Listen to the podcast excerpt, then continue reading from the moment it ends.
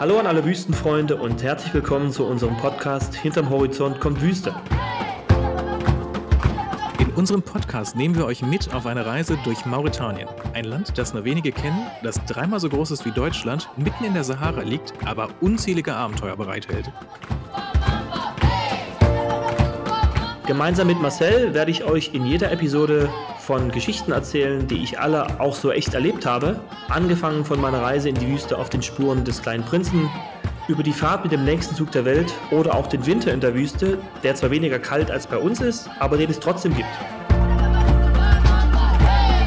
Einiges von dem, was wir in unserem Podcast erfahren, könnt ihr auch in Markus Buch Hinterm Horizont kommt Wüste nachlesen, was unter anderem bei bod.de, Thalia, Hugendubel oder auch Amazon erhältlich ist. Buch selbst findet ihr neben den Geschichten auch mehr als 70 beeindruckende Bilder, die einen guten Einblick über das Leben in der Wüste geben.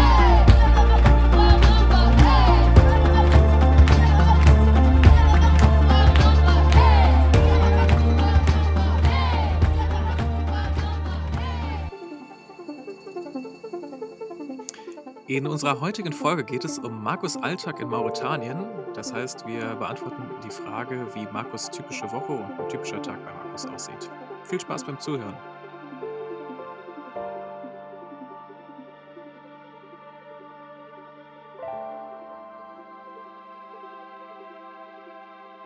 Hey Markus, alles gut bei dir?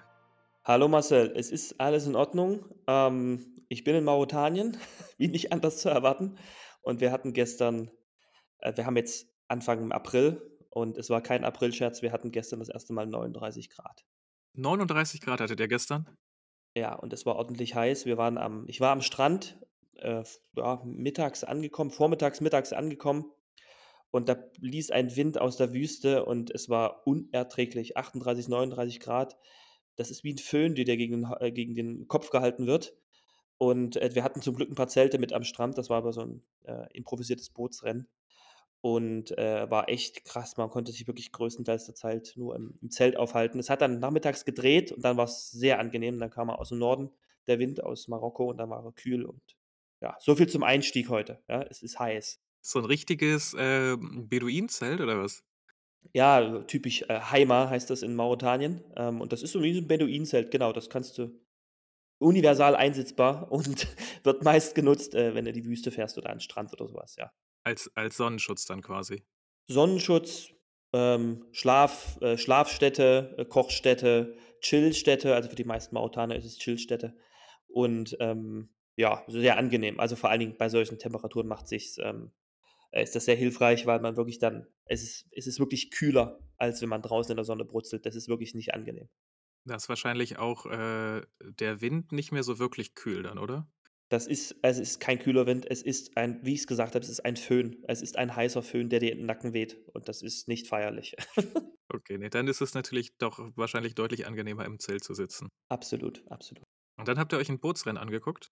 Ähm, ja, also äh, heute geht es ja um Alltag und das war nicht Alltag.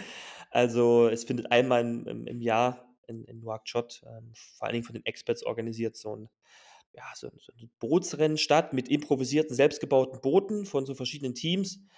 Und da war ich Teil eines kleinen Teams. Wir hatten allerdings nur ein kleines Floß und äh, zwei bekannte Kolleginnen haben, äh, Bekannte und Kollegen haben auf dem Floß gesessen, haben gepaddelt mit zwei Schaufeln und ich habe hinten im Wasser gehangen und habe mit purer Beinkraft das versucht, das äh, Boot nach vorne zu bringen. Hat funktioniert. Wir sind Sechster von zwölf geworden. Also ja, geht schlimmer.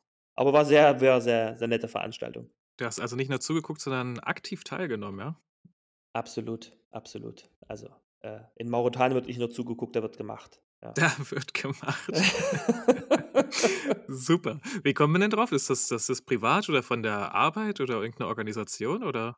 Nee, nee, alles privat. Nee, das sind, ähm, äh, das sind, wie gesagt, die Expats in Mauretanien. Ähm, da hat sich, da gibt so es so ein Organisationskomitee und ähm, da das ja, gut, ich habe jetzt keine Zahl von Expats, was sagen, so 500, 600, eine ganz grobe Schätzung.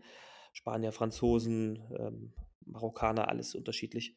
Und ähm, da er in Mauretanien jetzt, äh, jetzt nicht überquillt an Angeboten wie Oper, Kino, Theatervorstellungen, Konzerte, ähm, muss man sich selbst behelfen und selbst Sachen organisieren und das ist so ganz klassisch selbst organisiertes kleines Event, äh, wo dann alle zusammenkommen, wo man sich auch wie man sieht sich ja sowieso im Alltag beißt, aber da trifft man sich noch mal so 'n bisschen gebündelt und, ähm, ja, hat noch 'n sportliches Event mit dabei, genau. Von denen aber nur Expats dann oder was?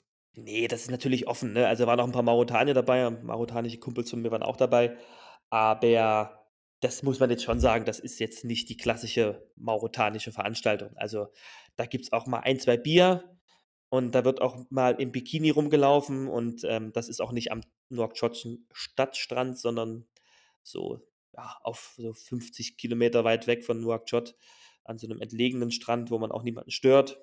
Und genau, also, es ist schon 'ne ja, eher 'ne Expat-Veranstaltung, aber natürlich nicht geschlossen, also, da kann jeder hinkommen. 'N bisschen abgeschieden, aber auf offener See quasi. Das ist direkt am Meer. Also, in so 'ner kleinen Bucht und das ist sehr ja, sehr malerisch. Ja, außer wenn dir der heiße Wind in in in den Nacken äh, bläst, das ist dann ist dann relativ schnell vorbei mit malerisch.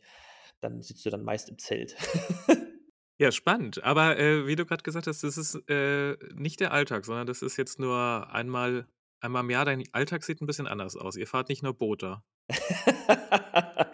Ne, wir fahren in Mauretanien nicht nur Boot.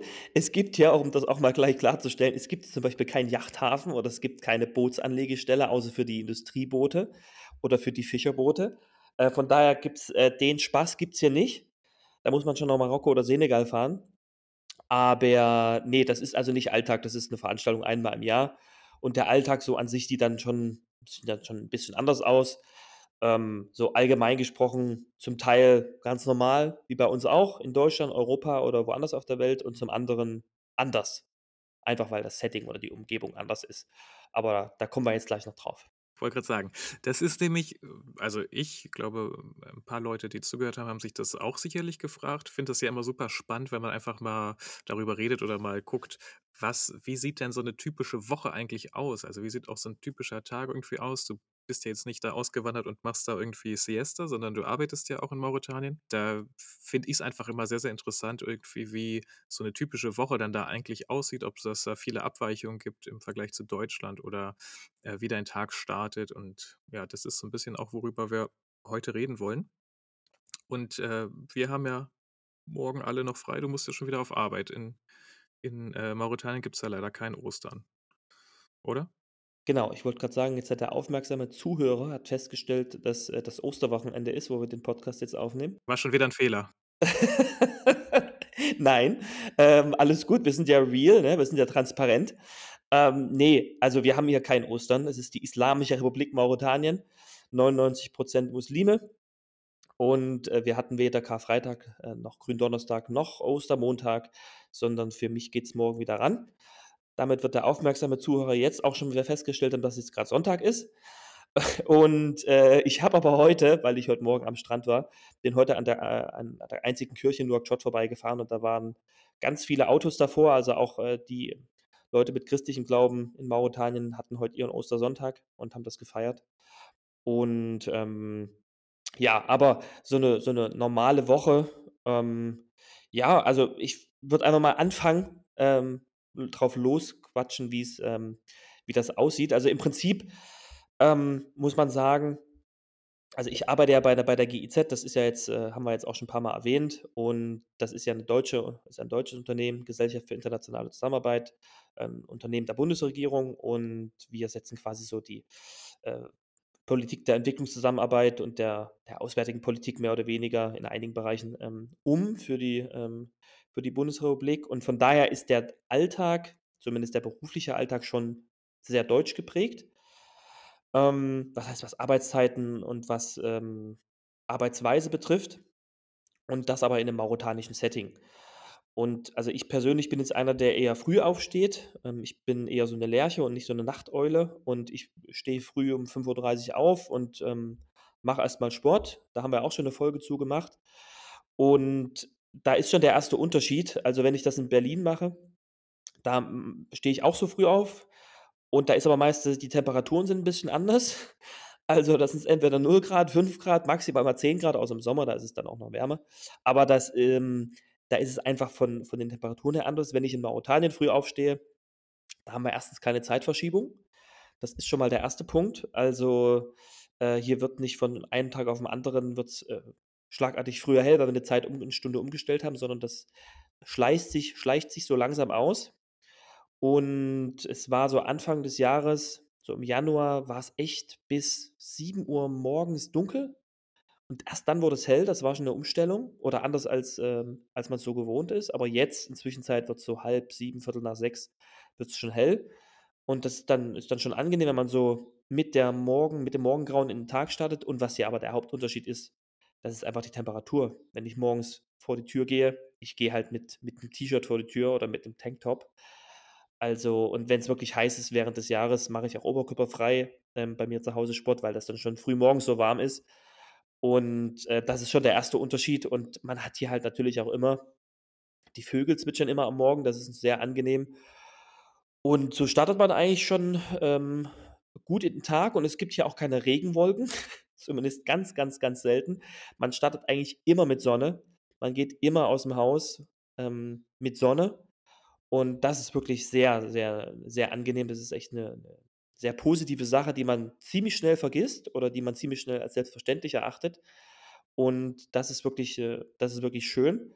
Was ab und zu, ich habe es ja auch schon mal anklingen lassen, hm, schwierig ist, wenn's so im Januar, Februar ist zwar sogenannter Winter und da ist es zwar also meinem Gefühl nach nicht kalt, das sehen die Mauretanier anders, aber da ist meist also ab und zu auch mal Sandsturm und das ist dann schon eklig, wenn man in so 'ner Sand ja, in so 'nem Sand äh, dann, äh, ins Büro geht. Das ist dann schon unterschiedlich. Wann startet denn so der normale Tag in Mauretanien quasi? Also, du stehst jetzt relativ früh auf, 5:30. Ist das so Uso irgendwie? Weil viele sagen, da ist es noch erträglich auch von den Temperaturen her, dass man irgendwie sagt, man verschiebt das alles und das das alltägliche Leben startet auch da schon früh irgendwie? Oder ist das eher so, dass, ähm, das, äh, 'n bisschen entspannter ist irgendwie so wie gefühlt in Frankreich, wo man teilweise auch erst um 8, 9 die Kinder in die Schule schickt oder mit Arbeit anfängt oder so? Ja, also es ist, ähm, so wie du's grad gesagt hast, es ist orientiert sich eher an, ähm ja, ist ja ein frankophon geprägtes Land, also es orientiert sich eher an so 'nem späteren äh, an so 'nem späteren, äh, Zeitablauf. Obwohl man sagen muss, dass die wenn ich jetzt so überlege, die Schulen die internationalen Schulen machen schon so 8:00, 8:30 fangen die an.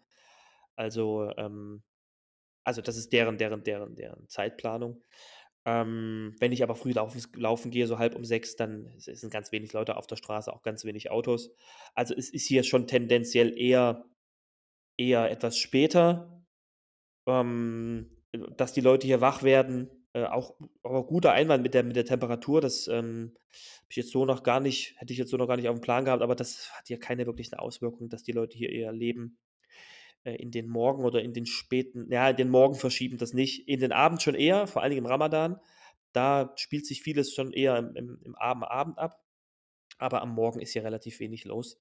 Und wenn ich dann so, äh, ins Büro laufe, ähm, das ist 'n Fuß 'n Fußweg von locker für 10 Minuten 10 Minuten, 12 Minuten.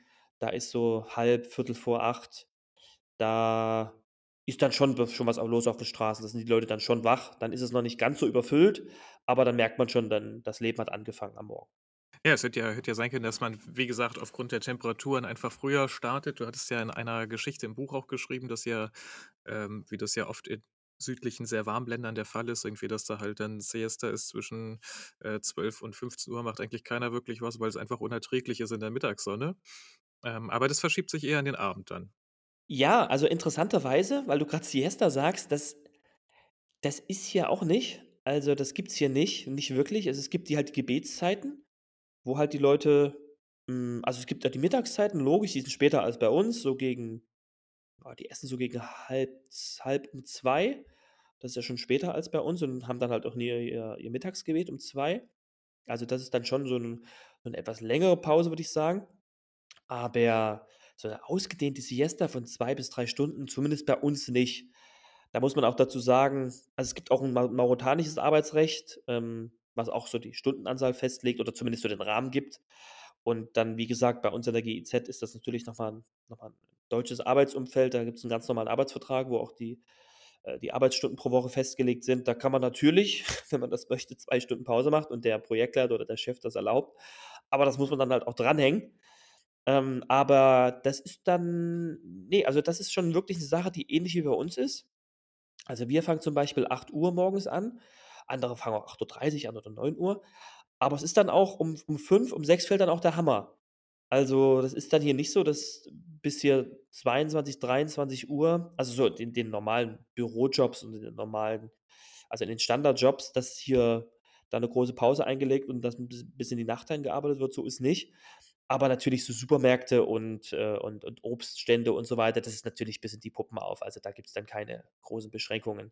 Oder die kleinen Spätis am am am Rand äh, am Straßenrand, die sind natürlich bis bis bis ewig auf. Also, da gibt's keine großen Begrenzungen, ja. Aber das ist schon, muss ich sagen, ähnlich wie bei uns, diese diese diese Zeitaufteilung. Und dazu muss man noch sagen, bis vor, hm, ungefähr 6, 7, 8 Jahren, ähm, war, wie in den anderen muslimischen Ländern auch, war der Freitag frei und der Samstag und Sonntag wurde dann gearbeitet und das hat man umgestellt. Das heißt, hier gibt es auch 'ne ganz normale, in Anführungsstrichen, europäisch-westliche Arbeitswoche von Montag bis Freitag. Freitag geht dann bis ungefähr 12:00, 12:30, weil 14:00 Freitagsgebet ist, das wichtigste Gebet der Woche. Und, äh, dann fällt dann hier halt ab 12 der Hammer. Also, Freitag ab 1 macht jeder seins. Und so ist es hier auch. Und, äh, dann ist ganz normal Samstag und Sonntag, äh, ist dann Wochenende. Wann wurde das umgestellt? Das ist doch gar nicht so lange her, ne? Ne, ne, das ist 'n paar Jahre her, ach, 7, 8 Jahre oder so was. Also, es gibt hier noch gab hier noch Kollegen gibt noch Kollegen, die haben das noch mitbekommen, dass hier Freitag, äh, frei war und Samstag, genau. Hatte das irgend 'ne spezielle kulturelle Bewandtnis, oder? Ja gut, das ist ganz normal. Also, das ist wie in den anderen muslimischen Ländern auch. Das ist halt der Freitag ist der mit dem Freitagsgebet ist halt, äh, der wichtigste Tag der Woche. Das ist wie bei uns im Prinzip der Sonntag.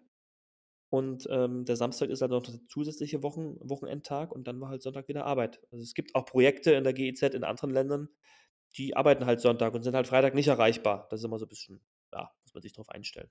Der Sonntag ist ja bei uns auch kirchlich frei eigentlich, deswegen. „Am 7. Tag sollst du ruhen“, wurde einmal geschrieben in einem großen Buch.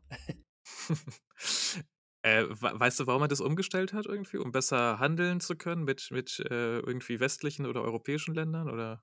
Ja, ja, ich glaube, da ging's schon um 'ne Anpassung, also um 'ne Anpassung an den, äh an den an den an die Arbeits an den Arbeitsalltag und an die an die ja, wie soll man sagen, an die an den Rhythmus in den anderen Ländern. Und wie gesagt, da es halt frankophon geprägt ist, ähm, hat man sich da schon eher an an an Frankreich dann orientiert, wie's da abläuft. Äh, wo du grad sagtest auch, äh, die Mittagsruhe, das gibt's gar nicht so wirklich in Mauretanien. Erinnere ich mich noch, dass wir letztes Jahr in in Italien waren und eigentlich weiß man ja, klar, okay, es hat alles zwischen, äh, irgendwie, weiß ich gar nicht, 12, 13, 14, 15:00 zu, also alle Geschäfte und Lebensmittelläden et cetera. Eigentlich weiß man das. Und trotzdem ist man ja als Deutscher dann immer so geprägt: „Ah, jetzt habe ich aber Mittagshunger.“ Und auf jeden Fall, äh, weiß ich, das war auch sehr lustig, sind wir halt rumgefahren und, äh, standen dann an einem Supermarkt und der hat dann irgendwie 15:00 wieder aufgemacht und wir standen natürlich schon 14:50 da. Und vor dem Supermarkt standen schon 4 oder 5 Leute. Ähm, und dann sind wir halt näher rangegangen und, äh, haben haben uns dazugestellt und haben kurz, äh, 20 Sekunden zugehört. Das waren natürlich auch Deutsche, also. Und die die Verkäufer, die in dem Laden schon langsam vorbereitet haben, haben wahrscheinlich nur rausgeguckt, sich gedacht: „Ai, ai, ai, ai, ai. Die Deutschen, die Äh, die Deutschen Deutschen wieder. wieder. Wahnsinn.“ Ja, aber ähnlich ist es mir am ähnlich ist es mir jetzt am Freitag passiert. Da ist ja also Freitagsgebet, wie gesagt, 14:00 und da machen auch viele Geschäfte zwischen 14:00 und 14:30, ungefähr 14:00, 15:00 zu. Und eigentlich habe ich das immer so abgepasst, dass ich, ähm, erst danach einkaufen gefahren bin, aber diesmal war ich einfach etwas früher fertig. Und, äh, ich stand dann auch vor verschlossenen Türen am Freitag und, ähm, habe dann auch gedacht: „Meine Güte, du wohnst jetzt schon 4 Jahre hier. Hättest du auch 'n bisschen antizipieren können“, aber gut, Passiert immer das halt. noch. Man kriegt Genau, das Deutsche ja. einfach nicht aus sich raus. Ne, ne, es ist, äh manche Sachen ändern sich nicht. Okay, ja, und wie wie sieht so 'n typischer Arbeitstag bei dir dann aus? Also, bist du bist du viel bei also, ihr habt ja 'n Büro wahrscheinlich. Bist du viel bei dir im Büro? Bist du viel auf Außenterminen unterwegs, äh, und fährst durch die Stadt, oder wie ist das? Also, das das ist ganz unterschiedlich. Ähm, ich habe im Prinzip 'n also, der Rahmen ist ist ähnlich wie bei uns. Also, ich ich habe es ja schon anklingen lassen, 8:00 fangen wir fangen wir an und, äh also, grobe Arbeitszeiten Montag bis Donnerstag ist 8 bis, äh, 17, äh, und Freitag, ähm, 8 bis 12. Das, äh, halt kann ich natürlich nicht einleiten. Bei mir ist immer 'n bisschen länger, logisch. Ähm, also, ich bin immer so 8 bis 18, 8 bis 19 im Büro am Montag bis Donnerstag und am Freitag dann, ja, 8 bis 14, 15 oder sowas. Also, äh, das ist immer noch sehr akzeptabel. Da gibt es Arbeitszeiten, die sind deutlich länger. Aber also, das ist der Rahmen, aber im Prinzip ist das bei mir sehr sehr abwechslungsreich. Ähm, ich habe ja in Mauretanien angefangen in 'nem Projekt, was sich mit der nationalen Polizei, ähm, beschäftigt hat. Also, wir haben mit der nationalen Polizei zusammengearbeitet und, ähm, ich war dann viel in Kommissariaten hier in Nouakchott, ähm, habe da viel mit mit Kommissariaten zusammengearbeitet oder wir besser gesagt, wir haben ein Team gehabt und, äh, mit der Polizeischule und, ähm, mit dem Polizei ähm, mit dem Polizeihauptquartier, waren da bei den, äh, Direktionen, ähm, für Technik und für Infrastruktur und so weiter. Und also, das ist ein Punkt, dass ich viel mit den mit den Projektpartnern dann zu tun hatte, also auch wirklich, wie man's so in der Entwicklungszusammen Entwicklungszusammenarbeit nennt, im Feld. In dem Fall bei uns in den Kommissariaten in Nouakchott. Das heißt, man hat auch viel gesehen, man hat auch ist auch viel rumgekommen. Dann haben wir natürlich mit internationalen Organisationen und Botschaften zu tun.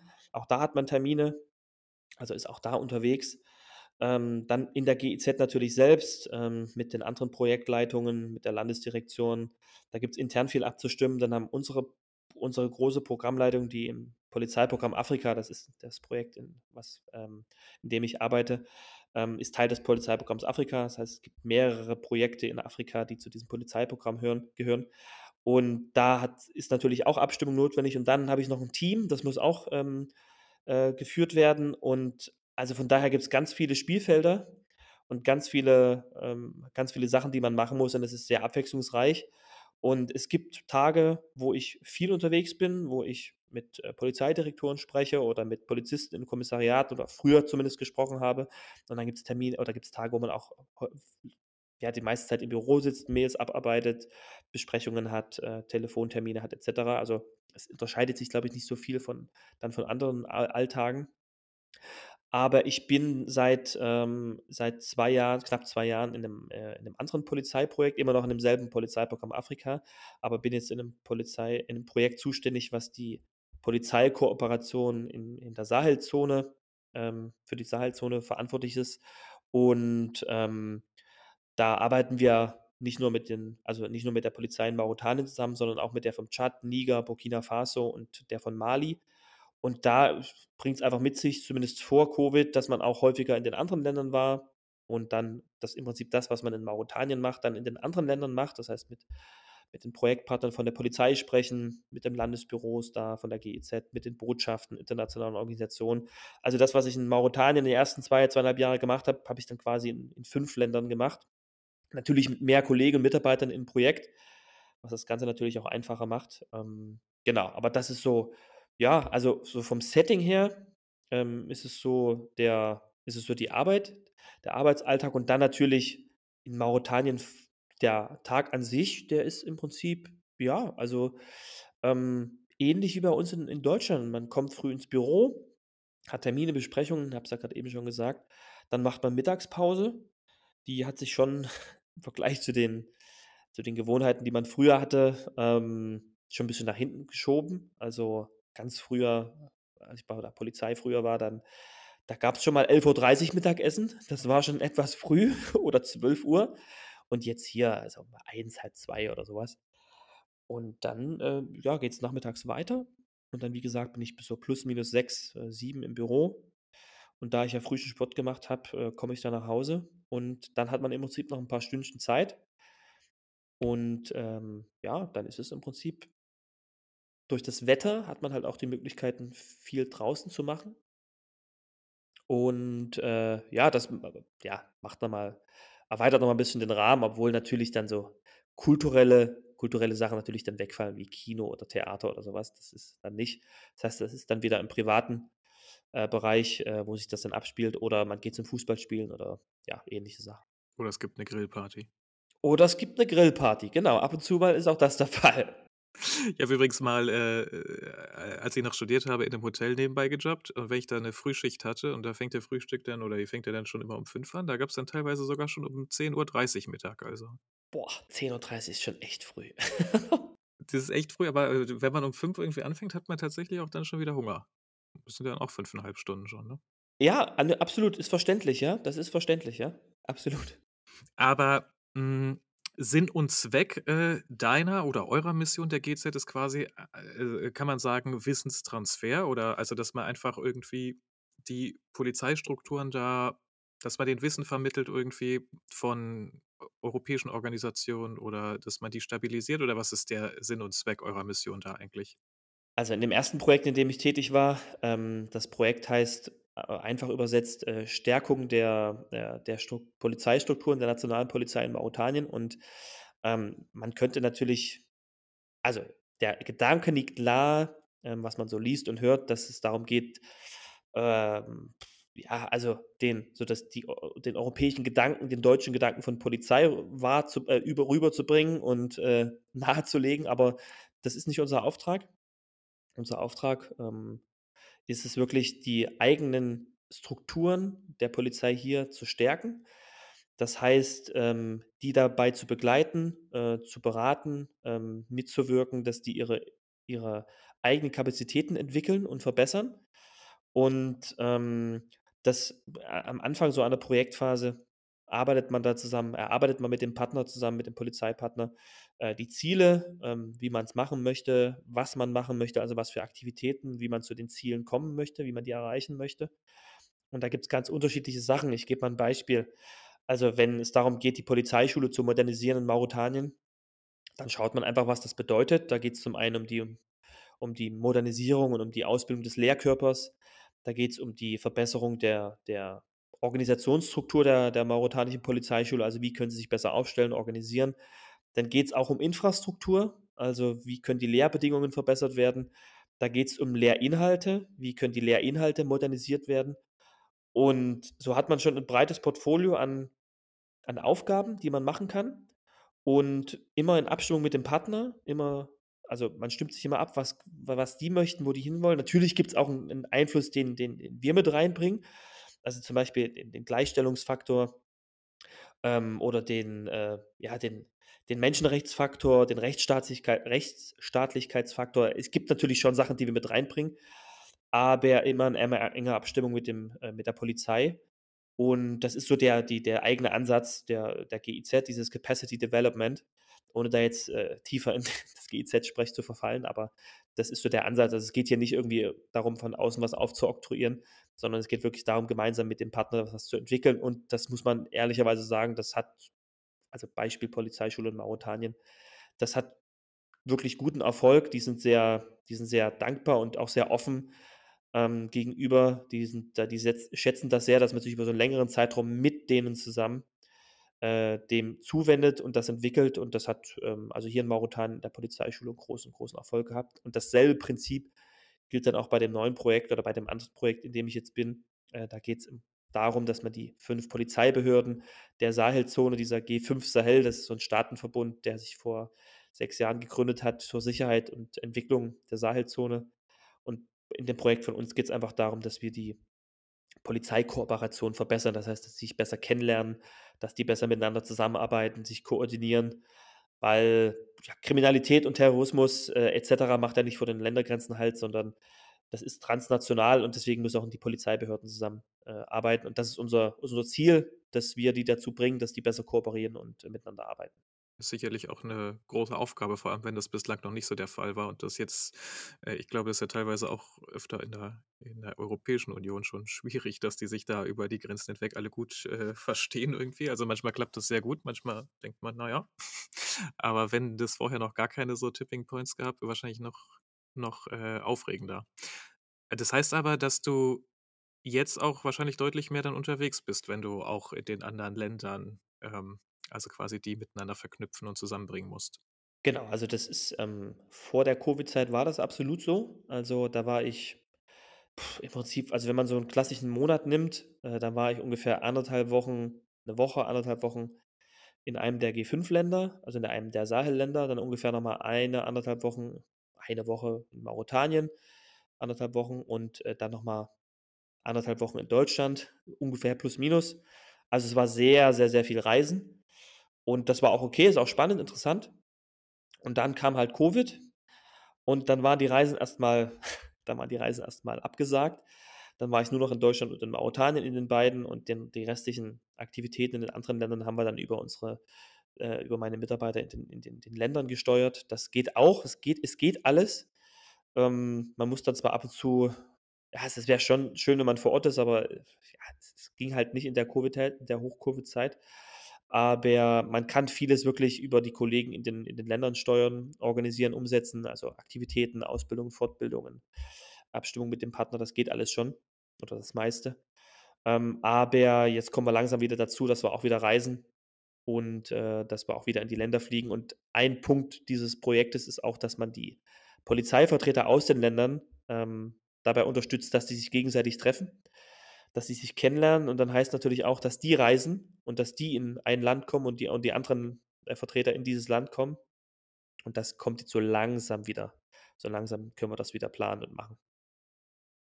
So langsam kommt's wieder in Gang. Ja, so nervig und, äh, schlimm und schlecht diese ganze Zeit ja auch ist, muss man auf der anderen Seite ja sagen, zum Glück haben wir schon so viele technische Möglichkeiten. Da kannst du ja wirklich viel auch per, äh, irgendwie Nachrichten, äh, Videotelefonie oder Meetings, Zoom und keine Ahnung was irgendwie machen, dass dass das nicht komplett ins Stocken gerät, ne? Vor, keine Ahnung, nicht allzu langer Zeit wäre das natürlich alles noch schlechter gewesen, grade wenn man sich wirklich irgendwie abstimmen muss, dann ist das natürlich schon super schlecht, wenn man sich da irgendwie 'ne ganze Weile, äh, nicht mehr sieht, ne? Dann kommt das natürlich alles ins Stocken.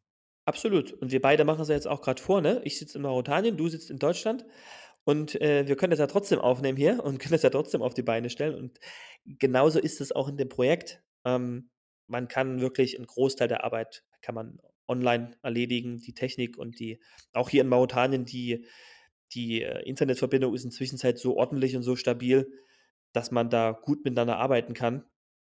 Und das ist, ähm, also Zwischenzeit, ich will nicht sagen problemlos, aber problemloser möglich äh, möglich als vor als vor 'n paar Jahren. Aber so langsam dürft ihr auch wieder reisen quasi? Also, warst du jetzt in letzter Zeit mal wieder auch, äh, außerhalb von Mauretanien? Ähm, also in den anderen G5 Ländern noch nicht. Äh, Kollegen und Mitarbeiter von mir ja, ähm, ich noch nicht. Ähm, weil einfach, ähm, in paar Ländern sind einfach die Einreisebestimmungen und die Quarantänebestimmungen und so weiter sind noch, äh, relativ restriktiv. Ähm, im im Niger zum Beispiel muss man erst mal 5 Tage in Quarantäne, bevor man raus darf. Und auf so 'ner Dienstreise, wo du so 2, 3 Tage vor Ort verbracht hättest, dann noch mal 5 Tage dranhängen, nur damit du 2, 3 Tage dann vor Ort bist. Das bringt's noch. Wir haben ja auch 'n Team vor Ort, ähm, die können das dann im Zweifelsfall auch machen.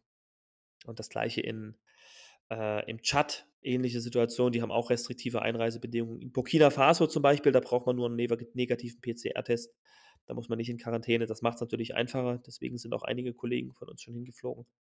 Ähm, aber es läuft jetzt so langsam wieder an und ja, man hofft ja, dass mit der mit der Impfung dann dass es dann noch einfacher wird. Aber, äh, du kriegst deine Impfung dann wahrscheinlich äh, na gut, das weiß ich gar nicht. Wie sieht es dann aus mit Impfbedingungen in Mauretanien? Sind die sind die besser als in Deutschland oder eher nicht? Na ja, also also man liest ja von der Ungleichverteilung weltweit und so ist es dann auch hier in Mauretanien.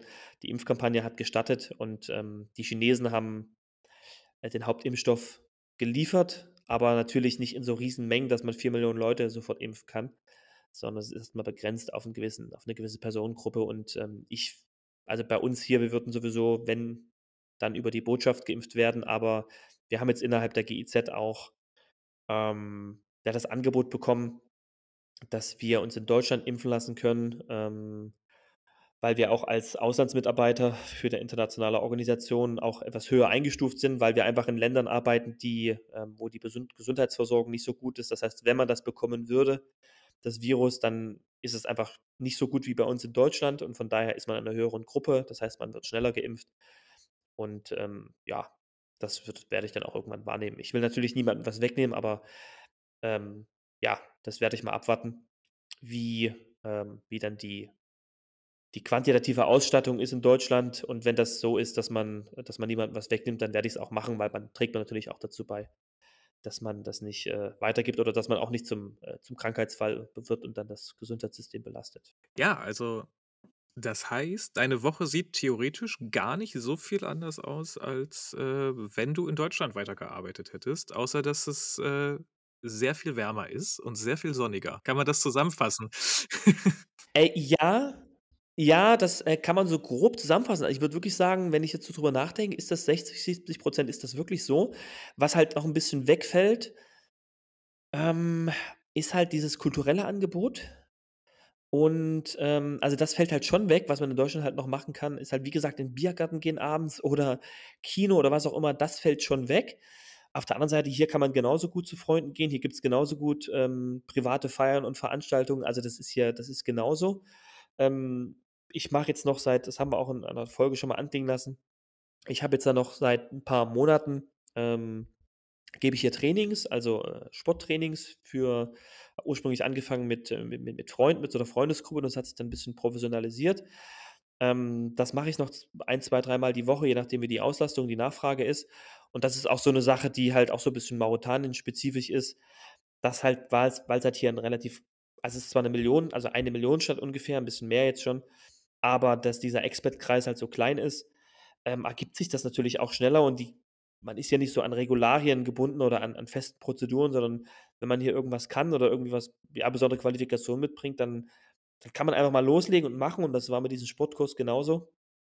Ähm, haben wir dann einfach mal entwickelt und drauf drauf, äh, angefangen.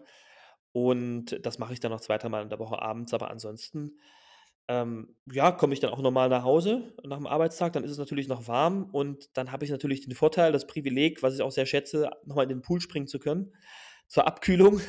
Auch wenn man ein intensives Gespräch oder so was vorher hatte, dann kann man sich 'n Kopf mal abkühlen. Und, ähm, ja, also und dann ist es im Prinzip ja, also, ist Abendbrot und, äh, ich habe noch 'ne Mitbewohnerin bei mir, mit der quatscht man noch 'n bisschen und da ich früh aufstehe, gehe ich dann relativ früh auch ins Bett und im Prinzip ist es dann auch nicht so sehr also, nicht so sehr spannend, ähm, oder nicht so sehr exklusiv, wie man sich das denken könnte. 'N Alltag, wie man ihn in Europa hat, in Deutschland, den gibt's auch hier in Mauretanien.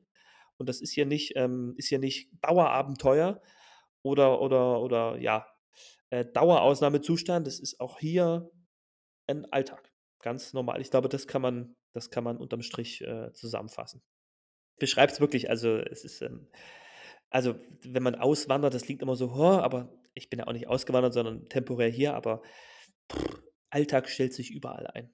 Genau, nach den nach den anfänglichen, äh, Aufgeregtheiten und aufregenden Eindrücken et cetera wird natürlich alles irgendwann normal und dann ist es natürlich auch wieder kompletter Alltag. Hast du dich an die an die Wärme denn schon komplett gewöhnt oder ist das immer noch 'n bisschen, äh, anstrengend? Also, Wärme ist für mich immer noch anstrengend. Also, ich bin froh, dass es jetzt noch nachts 17, 18 C ist. Das ist wirklich sehr angenehm, aber wenn's jetzt hier tagsüber 38, 39 C ist, das ist dann schon es ist zumindest noch trocken, also, nicht schwül, das ist geht noch. Ähm, aber für mich ist das so ist natürlich blöd, wenn man eher die Kälte mag und dann 'n Wüstenland wählt für seine Arbeit und so ins Leben. Aber es ist ja, es ist okay. Also, wie gesagt, solange es nicht August bis Oktober ist in der Regenzeit, ist das ist warm, aber trocken, ist okay, passt schon. Geht schlimmer. Bist du denn theoretisch jemand, der lieber die Kälte mag, ja? Ja, ja, also, ich habe im Prinzip den falschen Arbeitsort gewählt. Also Dann kann ich jetzt wirklich sagen, deine Wahl war äh, war nicht so die die allerbeste. Vielleicht hättest du dann lieber irgendwie nach Finnland gehen sollen, oder? Ja, da ist die GEZ leider nicht. Die sind einfach 'n Stück weiter. Ja, na gut, ja. Ähm, was ist denn deine Erkenntnis des Tages dieser Folge? Ja, die Erkenntnis des Tages ist wir haben ja grad eben schon, ähm, von von von Wärme gesprochen und wenn man, äh ja, also, man ich habe auch schon den Winter erwähnt und man denkt ja immer nur, Schneeschieber gibt's in äh, in Europa oder in Ländern, wo wo auch Schnee fällt, aber nix da. Es gibt auch Schneeschieber in Mauretanien. Und zwar, wenn Schnee oder wenn wenn nicht Schnee, sondern wenn Sand von der von der Straße gesch ähm, geschippt werden muss. Und zwar, wenn mal wieder eine Düne wandert, ähm, auf 'ner Straße, dann, äh, kommt hier der Schneeschieber zum Einsatz, der Schneepflug, bloß halt nicht für Schnee, sondern für Sand. Also, von daher ist die Erkenntnis des Tages, äh, denke nie, dass Schneepflüge nur im äh, in Gebieten zum Einsatz kommen, wo es Schnee gibt. Aber als, äh, Auto? Ja, ganz normaler großer Bagger mit Schnee. Also, wie wir bei uns kennen, Schneeschieber gibt's hier genauso, bloß halt für Sand. Wirklich so 'n typischer Unimog oder was, ja? Ja, ja, ja, ja, genau. Und der schnieb schiebt dann den den den Sand von der von der Straße, weil die Dünen verwehen halt die Straße und dann kann man halt nicht mehr weiter. Das ist blöd. Ja, klar. Aber ist ja auch super clever, also. Ja, ja, klar. Muss ja, ne? Das, äh, war wieder sehr interessant, sehr, sehr spannend, sehr witzig. Wie gesagt, gibt's jetzt immer jeden letzten Freitag im Monat 'ne neue Folge oder ist das jetzt öfter? Ich glaube, wir können das sogar ein bisschen öfter machen. Wir merken ja, dass es ganz gut läuft und, äh, ich ich glaube, der eine oder andere Zuhörer hat uns auch schon gesagt, dass sie es gerne gerne öfter haben wollten und, ähm, deswegen haben wir ja haben wir gesagt, wir probieren es öfter. Also, es wird, äh, Voraussicht nach alle 2, 3 Wochen, ähm, jetzt 'ne jetzt 'ne Folge geben. Ähm, wir sind ja auch noch am Anfang und müssen 'n bisschen ausprobieren, äh, was wir so schaffen noch nebenbei. Wir haben auch noch eine Arbeit und, äh, mit dem Aufnehmen und mit dem Bearbeiten und, ähm aber das ist so das Ziel, 2, dreimal die Woche und ja. Gut, also nicht jeden letzten Freitag im Monat, sondern jetzt alle 2 oder 3 Wochen. Seid gespannt, schaltet das nächste Mal wieder ein und ich sage, ja, vielen Dank. Ja, danke auch an dich, Marcel, und wir hören uns, äh, beim nächsten Mal. Bis dahin, beste Grüße aus der Wüste.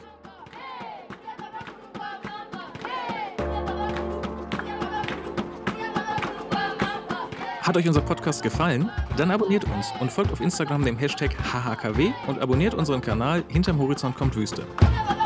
Dort bekommt ihr immer die aktuellsten Eindrücke von Markus Leben in Mauretanien. Oder wollt ihr lieber ein richtiges Buch in der Hand haben? Dann holt euch auf bod.de, Thalia, Hugendubel, Amazon.de oder in jedem Buchladen mein Buch Hinterm Horizont kommt Wüste, in dem euch neben den vielen Geschichten auch über 70 beeindruckende Bilder erwarten. Bis dahin, beste Grüße aus der Wüste, euer Marcel und euer Markus.